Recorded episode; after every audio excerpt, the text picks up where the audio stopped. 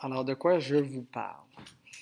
Euh, ben, c'est ça. Alors, euh, j'ai pris une petite pause sur notre, euh, sur la 1689 pour quelques semaines, voire quelques mois. Et puis, donc, je voulais aborder un sujet un peu plus pratique. Pas que la systématique est pas pratique, mais elle est surtout pratique pour changer notre, notre pensée, nous aider à mieux comprendre les Écritures. Mais donc, je voulais euh, aborder un sujet sur la relation d'aide euh, et euh, comment on peut être des instruments, nous, chacun au service du prochain, comment Dieu, dans son plan, utilise des personnes pour d'autres personnes. Il n'utilise pas des professionnels, il utilise des instruments faibles qui ont besoin eux-mêmes d'être soignés, d'être réparés, mais c'est avec euh, des personnes faibles, donc, qu'il fortifie d'autres personnes faibles. Alors, euh, la première méditation que je voudrais vous apporter, c'est euh, en fait que nous devons d'abord prendre conscience que nous sommes tous défectueux et que il faut donc comprendre l'origine du problème à la base de tous nos problèmes et la solution. Alors, je vous enseignerai rien de nouveau ce soir, c'est vraiment les bases, mais les bases, il faut toujours y revenir pour, euh, à mesure qu'on avance dans la vie chrétienne, pour voir euh, comme no- no- notre fondement est solide et sur quoi donc euh, nous fondons notre théologie de la, de la relation d'aide. Nous la fondons pas sur l'enseignement de Sigmund Freud ou de ses, ses disciples. Euh, nous pensons pas que le- le- ils ont euh, contribué de manière significative à mieux comprendre comment aider l'homme, mais que euh, toute la sagesse qu'on a besoin pour arriver à fonctionner alors que nous sommes défectueux, bien, on la retrouve dans la, la grâce de Dieu, dans l'Évangile. Alors donc, on est tous défectueux et à plusieurs niveaux. Ça ne veut pas dire qu'on est dysfonctionnel. On a pu arriver à fonctionner dans la société. Bien sûr, on, on connaît des gens, on peut côtoyer des gens des fois dans notre euh, environnement qui ne sont pas fonctionnels ou pas pleinement fonctionnels, euh, dont la, situation, l'état, euh, les, épreuves qui ont, par lesquelles ils ont pu passer peuvent les rendre euh, dysfonctionnels à certains niveaux, peuvent même ne plus être parfois aptes au travail. Mais peu importe le degré euh, avec lequel on est affecté, euh, on est tous défectueux ça se manifeste à différents niveaux euh, dans nos relations interpersonnelles. On- on- ceux qui sont mariés savent que le mariage, c'est difficile pour le, réussir parce que justement, on est défectueux. C'est difficile d'aimer, d'aimer inconditionnellement et c'est souvent un échec. On voit statistiquement le nombre d'échecs euh, dans les, mariages parce qu'il y a un problème euh, fondamental chez l'être humain. On voit euh, que c'est difficile d'élever des enfants.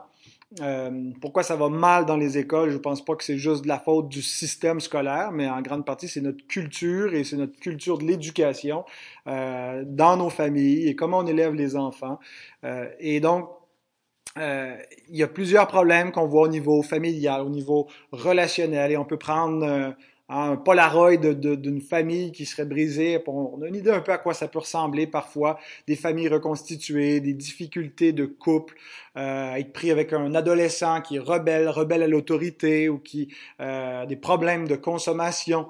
Euh, les problèmes se situent aussi à, à d'autres niveaux, des problèmes euh, psychologiques, euh, des problèmes d'anxiété, des problèmes de dépression. Euh, et donc, euh, à, beaucoup de niveaux, on, on rencontre et on, éprouve ces symptômes-là, difficultés avec, le travail, euh, euh, c'est ça, par moment, euh, on devient, ça devient un fardeau pratiquement impossible. Certains, donc, n'arrivent pas même juste à surmonter le, fardeau quotidien de se lever chaque matin, la routine. Alors, quel est le problème? Quelle est la solution? Euh, j'ai énuméré quelques points juste suggestifs, mais la, liste serait très très longue si on prend l'inventaire de euh, ce qui va pas euh, chez, l'être humain. Alors, j'ai trois points. D'abord, on a un problème universel aux conséquences multiples, le péché. On a une solution unique aux effets profonds, l'Évangile. Et on a une source infaillible à la sagesse intarissable, l'Écriture. Donc, ça va être bref, euh, ma présentation de ces trois points-là. Un problème universel, donc qui concerne tous les êtres humains, aux conséquences multiples. Il n'y a pas juste une conséquence, le péché a de multiples conséquences. Alors, ce problème universel, c'est le péché. Bien sûr, le péché a des effets éthiques. C'est souvent ceux auxquels on pense quand on parle du péché, on pense à commettre une faute morale.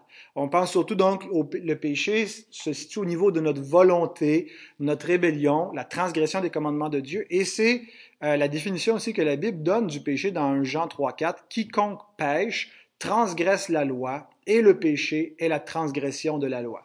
Donc Dieu dit, tu ne feras pas telle chose. Le péché, c'est de faire ce que Dieu interdit et de ne pas faire ce que Dieu commande. Ça, c'est les effets éthiques. Le péché, c'est de manquer la cible.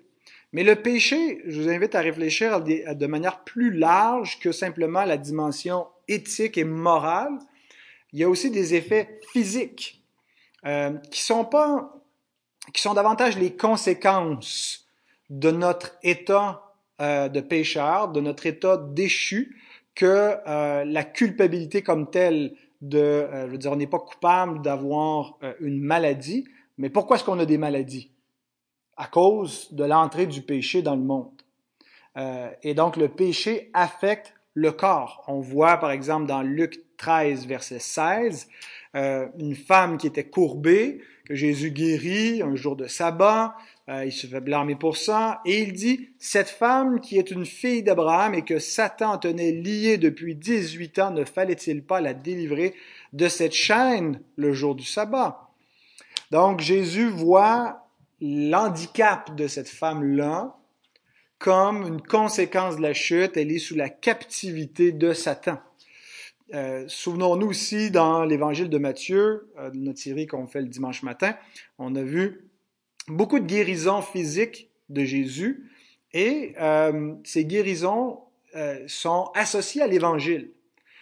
Sans, prêcher l'Évangile de la guérison et dire que forcément parce que Christ a porté nos péchés, on ne devrait plus avoir de conséquences physiques dans notre corps, on comprend que l'Évangile va apporter la guérison de notre corps et que les guérisons que Jésus faisait, c'était euh, un, type de la résurrection finale pour montrer une restauration, mais ce n'était pas encore la restauration finale, mais donc en guérissant euh, de diverses maladies. Et Matthieu 8, 17 fait ce lien-là entre l'Évangile et la guérison, afin que s'accomplisse ce qui avait été annoncé par Ésaïe le prophète. Il a pris nos infirmités et il s'est chargé de nos maladies.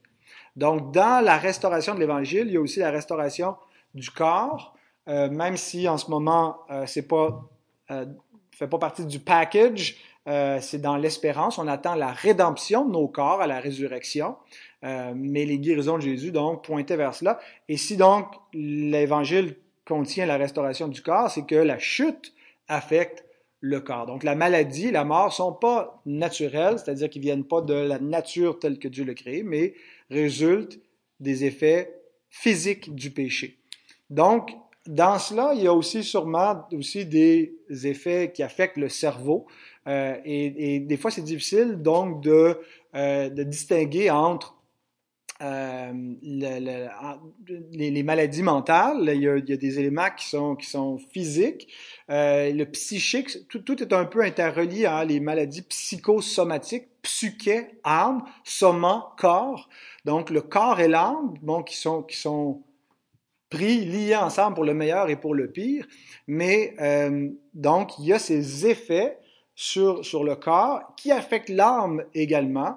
Euh, il, y a, a, cette interconnexion. Mais euh, plus spécifiquement, donc, juste ce lien de biais du, de, de, de, des effets du péché sur le corps qui affectent l'âme, il y a des effets directs sur l'âme qu'on appelle les effets noétiques de la chute le péché des effets noétiques. Et par noétique, on ne parle pas de Noé, euh, mais on parle d'un mot grec, le nous, qui veut dire la pensée, l'intelligence. Ésaïe 55, 7 dit que le méchant abandonne sa voie et l'homme d'iniquité ses pensées, qu'il retourne à l'Éternel qui aura pitié de lui, à notre Dieu qui ne se lasse pas de pardonner. Ce qu'on a ici, finalement, c'est un appel aux pécheurs. Le méchant, c'est pas ceux qui sont particulièrement méchants, c'est tous les hommes, les méchants.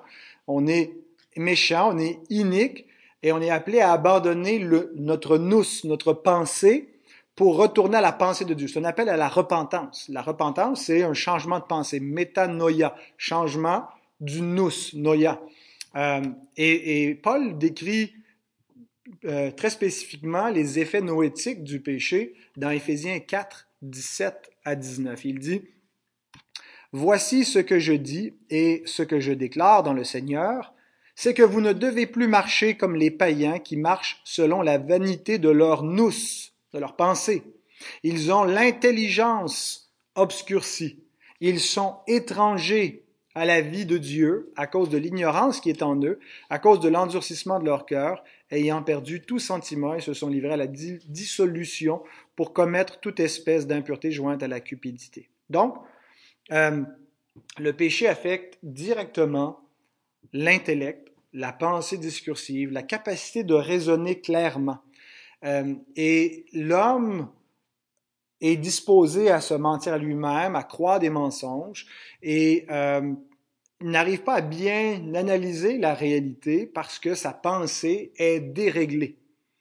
Euh, c'est un petit peu comme hein, le, papa a son atelier, il, tout est réglé dans son atelier, il refait toujours les mêmes opérations parce qu'il est dans une, euh, une série où il, assemble des meubles et puis donc sa scie est ajustée pour couper à telle longueur. Mais pendant qu'il était pas là, son petit garçon, il est venu jouer dans l'atelier puis il a, changé donc l'ajustement de la scie de sorte que chaque planche que le papa va couper par la suite aura plus la bonne longueur. Et, et la scie, elle est, elle est déréglée et pour couper de la bonne façon, elle doit être régler de nouveau. Bien, notre pensée a été déréglée.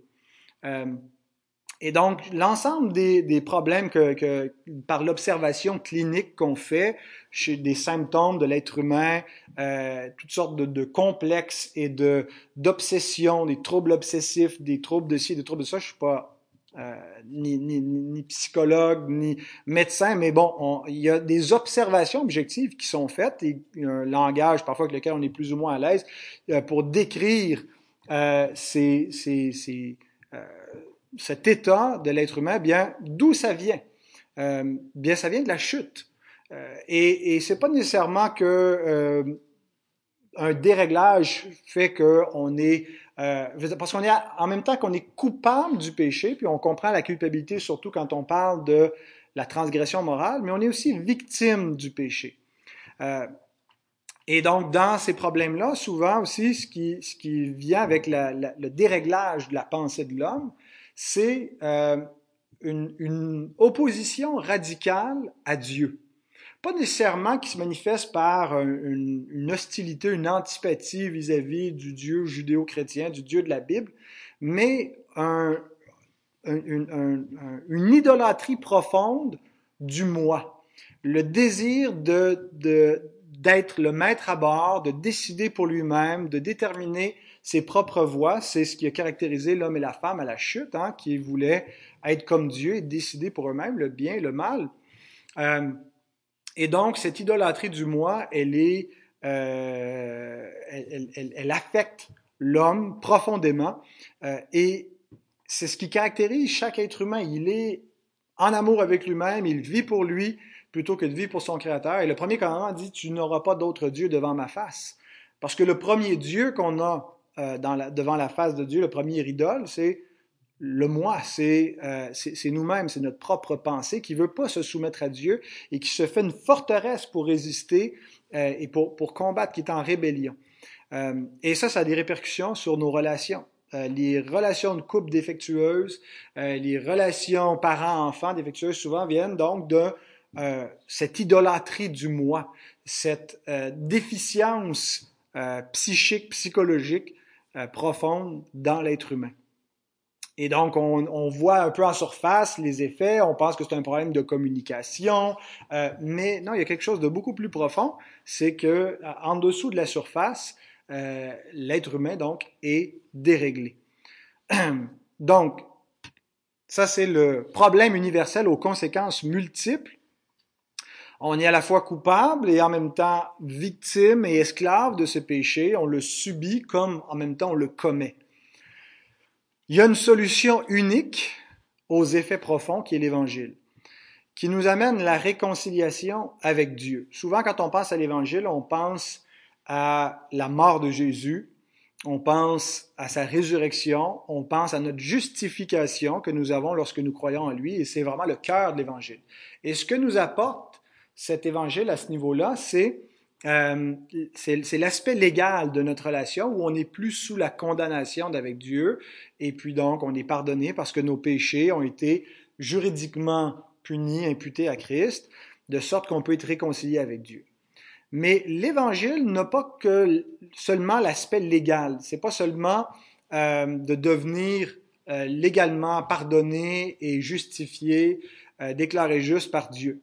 Mais il y a aussi une restauration de l'image brisée. Parce que tout être humain demeure à l'image de Dieu, mais c'est un peu comme un, miroir qui reflète l'image. Si on, le casse, hein, puis qui est tout craqué, il y a encore une image qui est là, mais il y a une distorsion. Euh, elle représente plus bien la, réalité. Elle est fracturée.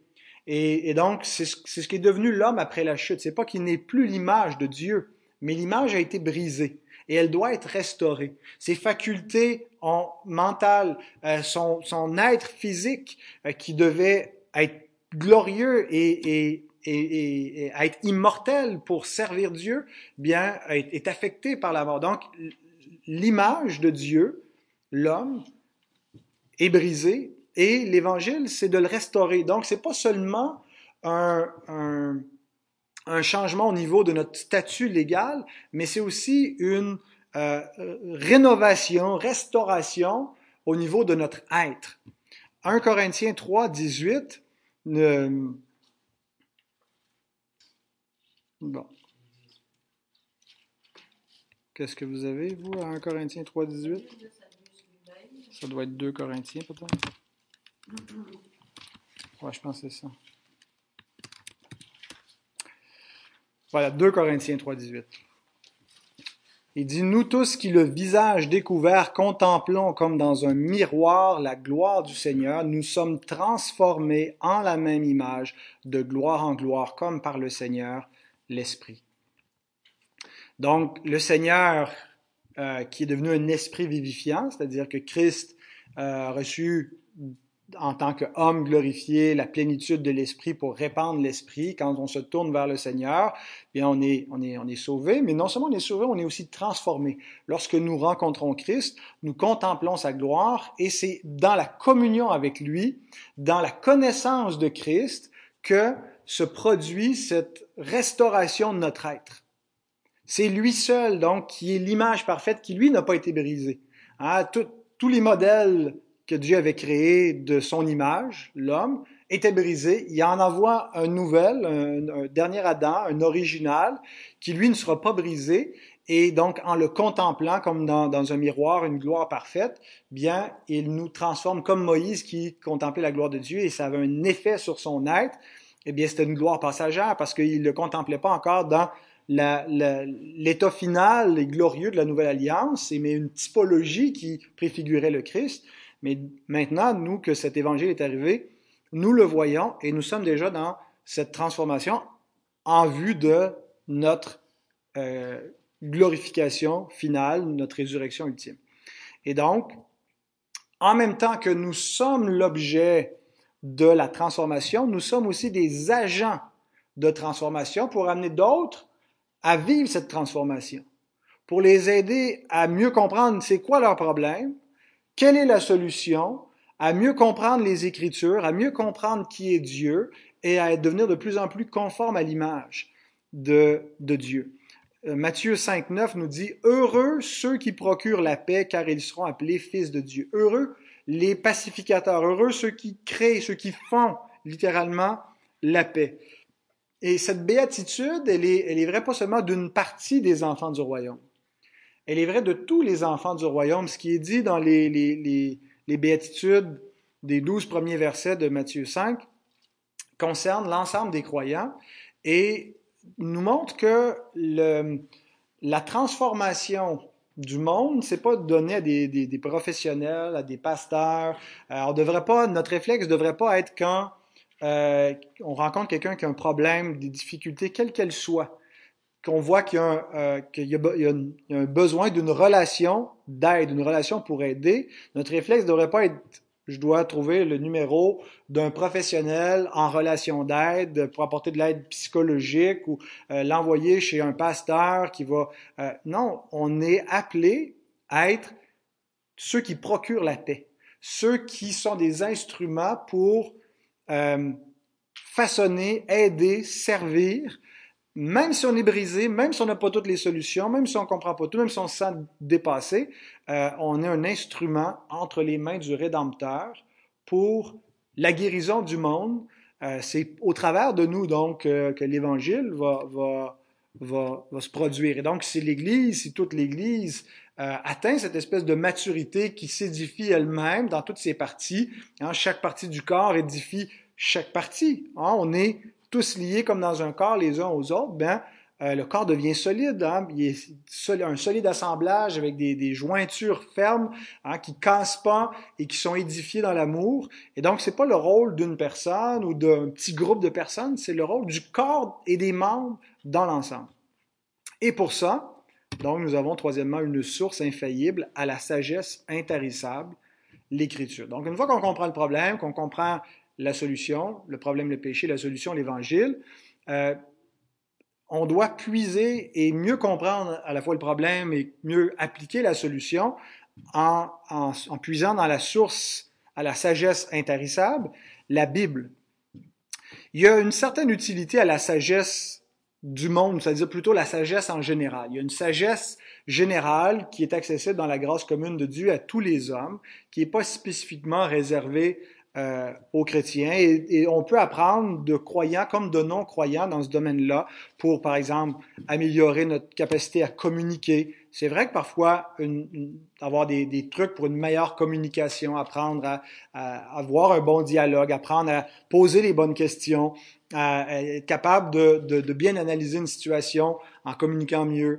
Euh, même certaines observations, je dirais que la, la psychologie fait euh, qui vont pas, euh, en fait, qui qui, qui, qui pas absents, je pense, de ce qu'on a dans la sagesse biblique, euh, mais euh, parfois va, va le présenter sous une forme différente. Il y a une certaine utilité. Le problème, cependant, avec les moyens exclusivement du monde, c'est que la, la, le monde a rejeté Dieu.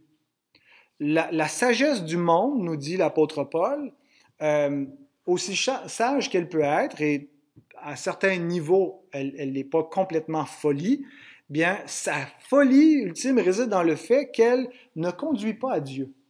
Et donc, elle n'identifie pas le vrai problème de l'homme, qu'elle ne lui apporte pas la vraie solution. Elle est capable de faire certaines observations. Et donc, c'est pour ça que les chrétiens ne doivent pas, euh, comme je disais en introduction, euh, aller frapper à la, à, la, porte de Freud euh, ou de, de, de, de je, je, je, ne sais qui euh, pour venir en aide au monde. Euh, Paul écrit ceci dans 1 Corinthiens euh, chapitre 1 à partir du verset 18. Il dit La prédication de la croix est une folie pour ceux qui périssent. Mais pour nous qui sommes sauvés, elle est une puissance de Dieu. Aussi est-il écrit, Je détruirai la sagesse des sages et j'anéantirai l'intelligence des intelligents. Où est le sage? Où est le scribe? Où est le disputeur de ce siècle? Dieu n'a-t-il pas convaincu de folie la sagesse du monde? Car puisque le monde, avec sa sagesse, n'a point connu Dieu, dans la sagesse de Dieu, il a plu à Dieu de sauver les croyants par la folie de la prédication. Les Juifs demandent des miracles et les Grecs cherchent la sagesse. Nous, nous prêchons Christ crucifié, scandale pour les Juifs et folie pour les païens, mais puissance de Dieu et sagesse de Dieu pour ceux qui sont appelés, tant juifs que grecs, car la folie de Dieu est plus sage que les hommes et la faiblesse de Dieu est plus forte que les hommes. Donc, euh, pourquoi est-ce que Dieu condamne les sages? Pourquoi est-ce qu'il les rejette? Pourquoi est-ce qu'il appelle leur sagesse folie? Parce que eux rejettent Dieu, parce que eux rejettent la connaissance de Dieu et surtout la connaissance de Dieu dans son Messie, dans le moyen ultime dans lequel la sagesse de Dieu, la restauration est révélée, la croix de Christ, euh, où le problème est révélé, où la solution est révélée. Et donc, le monde trouve que c'est une folie, le rejette et ils n'ont pas connu Dieu, donc Dieu les livre à, leur, folie, qui croit être une sagesse. Donc, on ne peut pas euh, s'appuyer sur, le monde pour euh, penser faire la, la relation, la relation d'aide, mais on doit s'appuyer sur la sagesse de Dieu. Et donc, ce texte-là nous dit que cette sagesse, pour sauver le monde, on la retrouve dans la prédication, la prédication de la croix, prêcher Christ, prêcher Christ crucifié, connaître Christ. Il dit à la fin du passage au verset 30, Or, c'est par lui que vous êtes en Jésus-Christ, lequel, de par Dieu, a été fait pour nous sagesse, justice et sanctification et rédemption. Euh, donc, on revient à l'Évangile. Mais où est-ce qu'on trouve l'Évangile? Où est-ce qu'on trouve, comment on va approfondir cet Évangile? Comment on va rentrer plus creux dans cette sagesse et dans cette solution pour restaurer l'image brisée? Dans l'Écriture? Euh, Jésus dit, la vie éternelle, c'est qu'ils te connaissent, toi, le seul vrai Dieu et celui que tu as envoyé, Jésus-Christ. Jean 17, verset 3.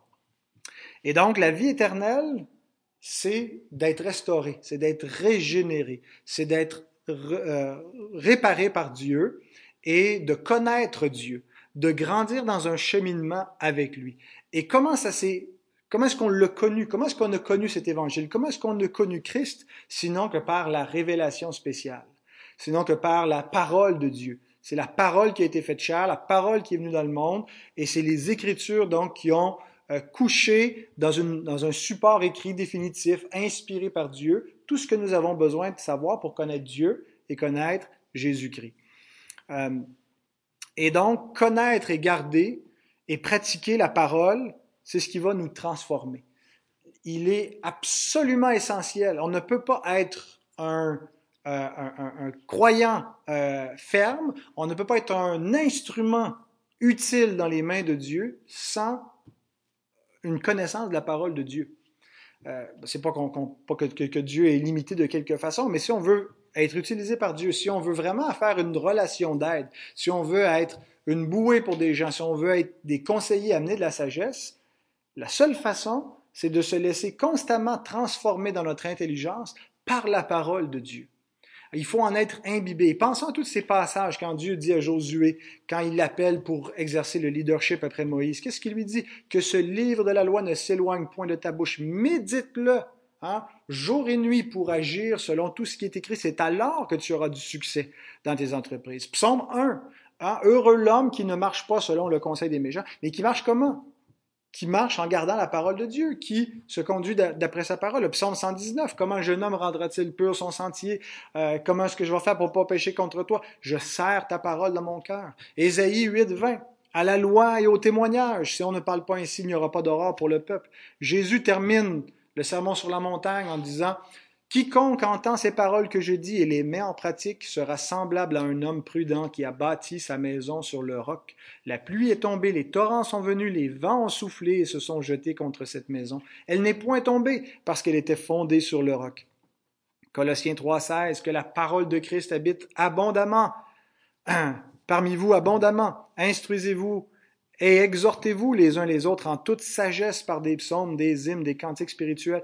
Donc, vous voyez comment elle, produit cette édification. Elle nous est présentée comme une épée de l'esprit, une arme offensive pour, pour tailler en pièces euh, les faux raisonnements et la fausse parole mensongère du diable qui est dans le monde, qui est dans la pensée de l'homme rebelle, la pensée déchue, les effets noétiques qu'on combat avec la, parole inspirée.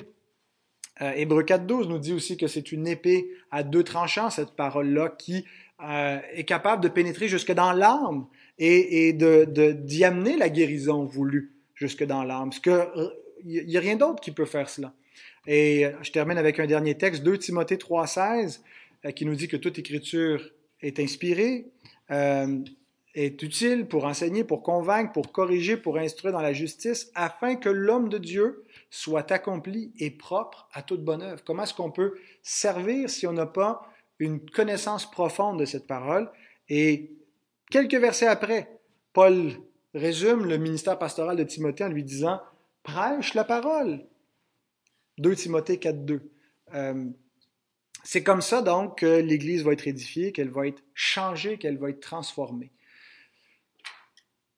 Donc c'est ce que nous allons voir, comment la parole de Dieu nous instruit sur euh, les choses fondamentales à savoir, comment est-ce qu'on peut être des instruments entre les mains de Dieu en étant nous-mêmes transformés par la parole de Dieu, en laissant la parole de Dieu agir? C'est pas nous qui transformons les gens. On se transforme pas nous-mêmes. La parole de Dieu fait l'œuvre de Dieu. Alors, c'est ce que nous allons euh, observer dans les prochaines semaines.